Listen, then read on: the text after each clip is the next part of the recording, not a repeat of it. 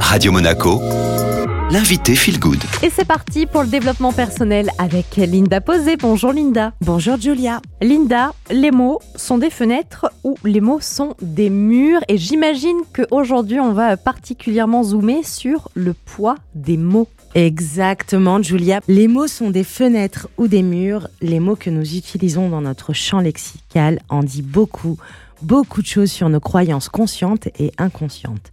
J'aime à dire que nos mots reflètent les mots de notre âme, les mots MAUX.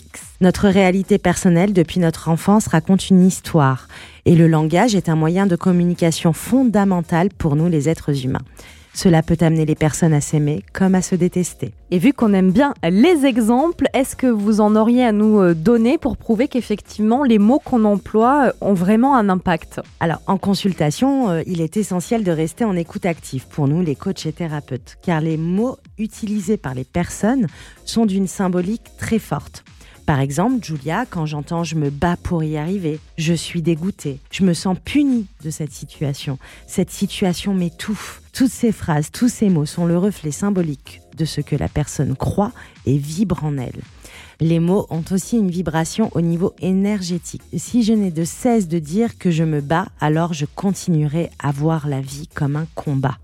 Et inconsciemment, nous allons mettre en place un tas de comportements en lien avec le combat. Par exemple, nous allons multiplier les efforts sur des situations que nous pourrions simplifier. Nous allons nous rajouter une multitude de charges à notre agenda. Bah oui, la vie est un combat. Donc, euh, faut que je me batte, faut que j'y arrive, faut que ce soit difficile. Sinon, je peux pas être dans ma croyance. Et nous aurons donc des émotions associées à tout cela. Épuisement, démotivation, agressivité parfois. On se rend bien compte, Linda, et c'est vrai qu'on en a euh, déjà parlé ensemble, qu'il y a euh, vraiment un lien très important entre ce que l'on pense, la façon dont on le formule et les actions qui en découlent. Alors quel est votre conseil pour les auditeurs? J'invite les auditeurs à observer leur langage, la vibration que vous envoyez, qu'elle soit envoyée au niveau de vous-même ou bien dans l'univers, va vous revenir de surcroît. Donc je récolte ce que je sème. Alors oui, c'est pas évident, je l'avoue. Chaque jour, à partir de maintenant, je vous invite à adoucir vos mots, à les modifier. Et vous verrez que d'ici quelques jours, bah déjà ce sera plus facile à les modifier puisque je serai en observation. Le conflit intérieur sera moins lourd. Et puis d'ici quelques semaines, une nouvelle réalité va s'offrir à vous.